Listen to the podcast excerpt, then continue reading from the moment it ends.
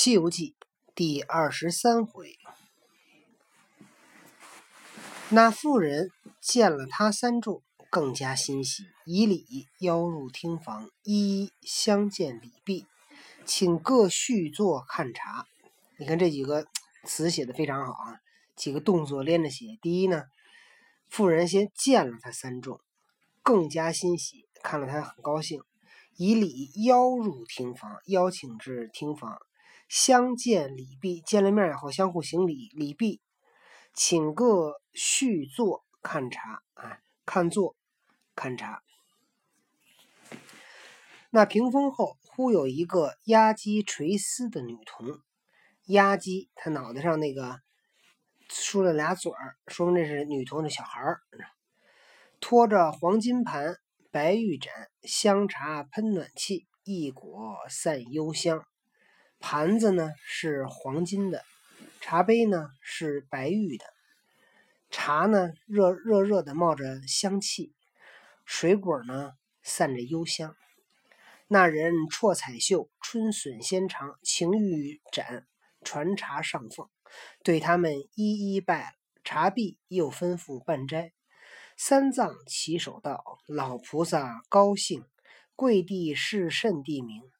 妇人道：“此间乃犀牛贺州之地啊，到犀牛贺州了。小妇人家姓贾，夫家姓莫。幼年不幸，妇孤早亡，与丈夫守成祖业，有家资万贯，良田千顷。夫妻们命里无子，只生了三个女孩。前年大不幸，又丧了丈夫。小妇居孀，今岁福满，空一下田产家业。”再无个眷族亲人，只是我娘女们成领，欲嫁他人，又难舍家业。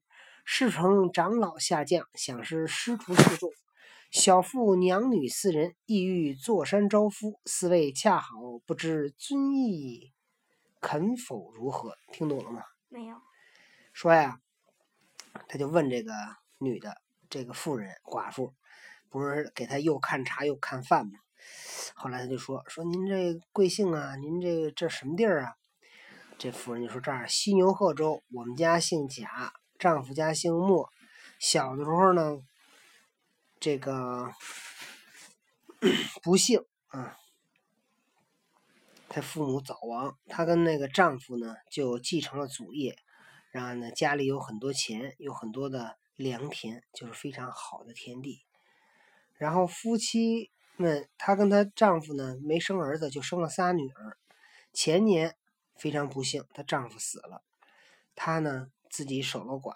现在呢金岁福满，就是她那个要给丈夫守丧，现在已经出了这个丧期了，留下了很多的田产，又没有亲人，都是他们这个这个女的带着三个女儿把这个家产就继承下来。他们想嫁给别人呢。又就舍不得这家业，所以他就想啊，在这儿招四个女婿，说师傅，你看你们四个人，我们家正好也四个人，干脆你就留这儿得了。想让那个唐僧他们住在这儿。三藏闻言，推龙装哑，明目凝心，寂然不答。这唐僧也是，你干嘛装装哑？你就直接说呀！你说我得走，不就完了吗？装哑什么意思？装哑是什么意思？装哑就装哑巴。他刚才不都说话了吗？嗯，就是啊，他这会儿假装没听见。那妇人道：“舍下有水田三百余顷，旱田三百余顷，山长果木三百余顷，黄水牛有一千余只，况骡马成群，猪羊无数，东南西北庄铺草场。”共有六七十处，家下有八九年用不着的米谷，十来年穿不着的绫罗，一生有使不着的金银，胜强似那锦帐藏春。说什么金钗两行？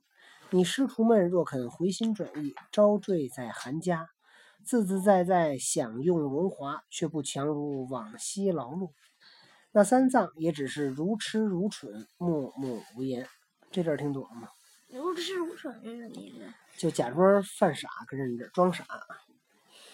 那妇人道：“唐僧直接说，真的不行，对不起，真的不行。对，不就完了吗？就是。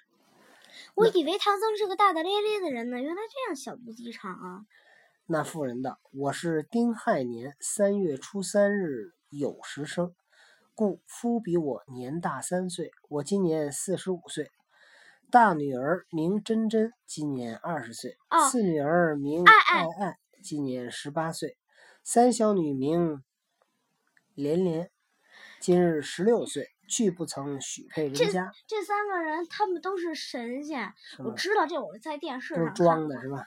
对，然后让猪八戒去长天花，然后这仨女儿都，这仨人都特灵活，每次都撞不着，结果撞桌子上了。然后呢，他们后来就说，如果穿他们绣的那个衣服，如果穿上的话就娶谁，如果都穿上就都娶。结果呢，嗯，就然后他一穿第一个，然后就全都变成佛，他就在在网里了。谁呀？谁穿来着？猪八戒呀。呵。猪八戒都管人家叫丈母娘了，就是试，就是试探他们的是吧？嗯。虽是小妇人丑陋，幸却幸小女具有几分颜色。女工针指无所不会，因是先夫无子，既把他们当儿子看养。小时也曾教他读些儒书，也都晓得些吟诗作对。虽然居住山庄，也不是那十分粗俗之类，料想也配得过列位长老。若肯放开怀抱，长发留头，与舍下做个家长，穿绫着锦，胜强如那瓦钵滋衣，雪鞋云笠。听懂了吗？这些听懂了，都听懂了啊。这个这段写的有问题。你看，首先，第一，他们到了犀牛贺州，看来犀牛贺州跟中原说的话都一样，都普通话，他那能听懂。哼，第二，这个妇人她四十五岁，大女儿二十岁，她二十五岁生的大女儿，这不合理。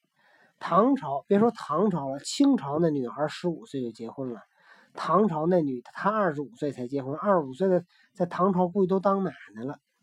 他告诉他大女儿二十岁，小女儿十六岁，也就是说他三十岁生的小女儿，这段写的不合理。三藏坐在上面，好便似雷惊的孩子，雨淋的瞎魔，只是呆呆怔怔，翻白眼儿打痒。那八戒闻得这般富贵，这般美色，他却心痒难挠，坐在那椅子上，一疑似针戳屁股，左扭右扭的，忍耐不住，走上前，扯了师傅一把，道：“师傅，这娘子告诉你话，你怎么洋洋不睬？”你们假装没听见，好道也做个理会事，你倒回答一声。那师傅猛抬头，出的一声喝退了八戒：“你这个孽畜！我们是这个出家人，岂以富贵动心，美色留意，成的成得个什么道理？那人八戒没让你动心呢，人说让你回答一声，你成不成？你给个话啊！”那妇人笑道：“师傅有问题。”那妇人笑道。可怜可怜，出家人有何好处？三藏道：“女菩萨，你在家人却有何好处？”那妇人道：“长老请坐，等我把在家人好处说与你听。怎见得有诗为证？诗曰：春采芳盛着新罗，夏换轻纱赏绿荷，秋有新菊香糯酒。”冬来暖阁醉阎陀，四时受用般般有，八节珍馐件件多。趁锦铺灵花烛夜，强如行脚李弥陀。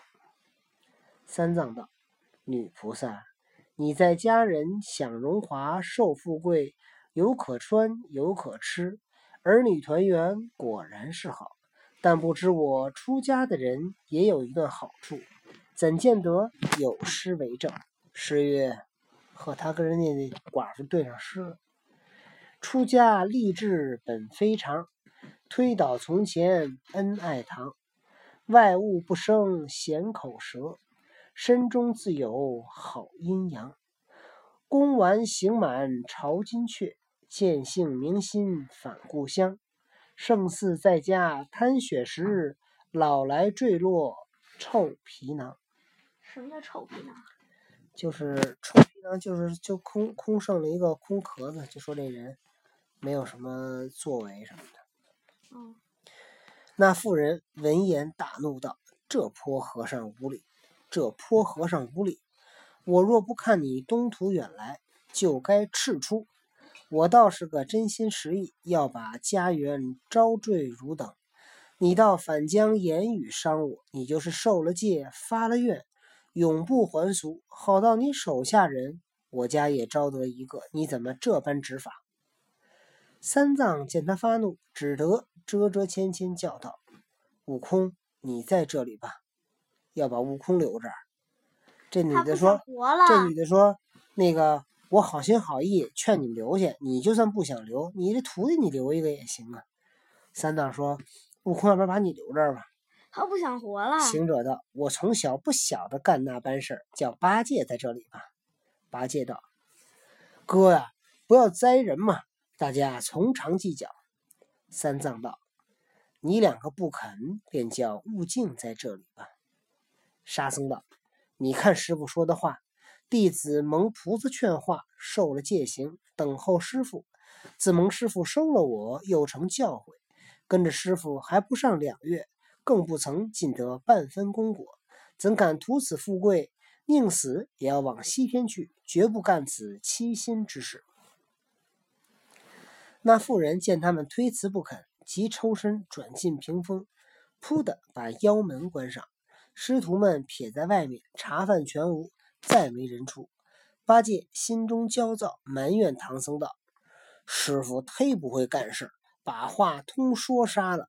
你好到还活着些脚，只含糊答应，哄他些斋饭吃了，今晚落得一宵快活，明日肯与不肯，在乎你我了。”似这般关门不出，我们这清灰冷灶一夜怎过？听懂了吗？主要这一心想的就是吃饭。悟净道：“没有什么比吃饭更重要。”你在他家做个女婿吧。八戒道：“兄弟，不要栽人，从长计较。”八戒不直接回答这问题。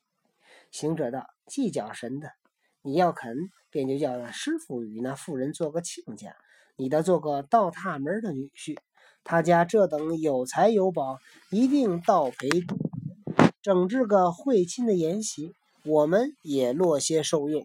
你在此间还俗，却不是两全其美。八戒道：“话便也是这等说，却只是我脱俗又还俗，停妻再娶妻了。”哎呀，好了，看来这猪八戒动心了。